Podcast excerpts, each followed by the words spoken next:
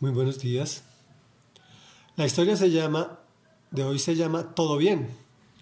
Y terminamos el capítulo 11 del segundo libro de Samuel. Ayer dejamos a David y Betsabé solucionando un problema.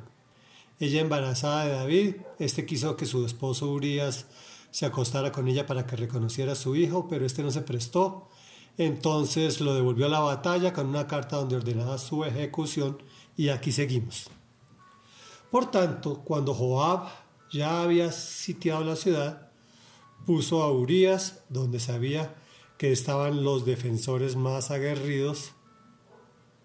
Los de la ciudad salieron para enfrentarse a Joab, y entre los oficiales de David que cayeron en batalla también perdió la vida Urias elitita. Entonces Joab envió a David un informe con todos los detalles del combate y le dio esta orden al mensajero.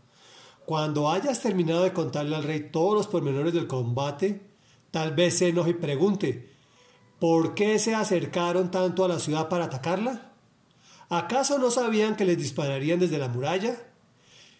Quien mató a Abimelech, hijo de Jerubeset, ¿no fue acaso una mujer que le arrojó una piedra de molino desde la muralla de Tebes?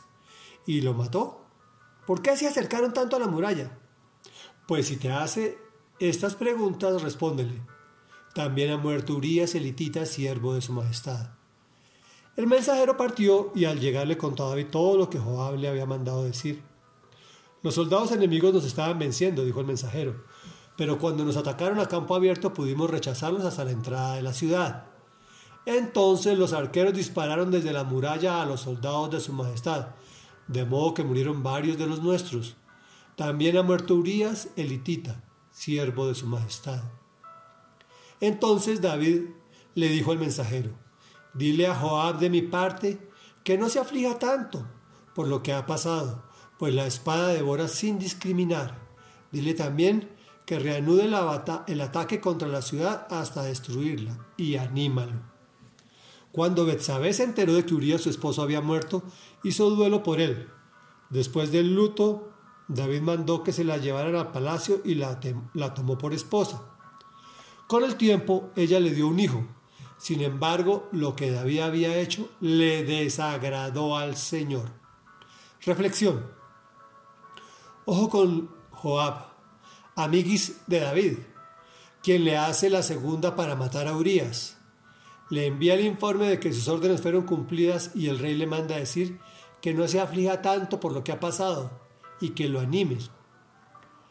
Listo, salimos del problema, todo bien hasta después del luto se casa con Betsabé ante los hombres y no pasó nada aquí, todo bien.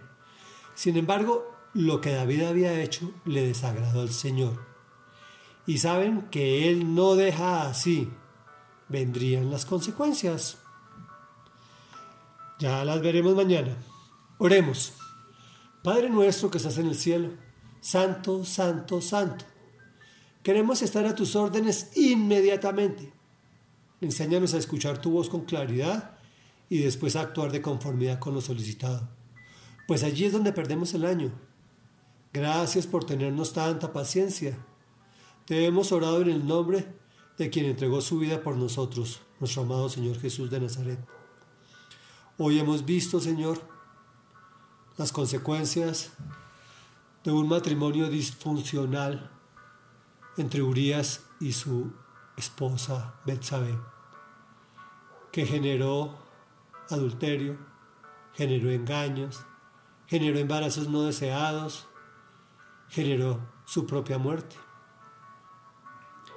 Perdónanos, Señor, que desde tiempos inmemorables la institución del matrimonio ha sido manejada de forma descuidada por tus hijos, por tu creación.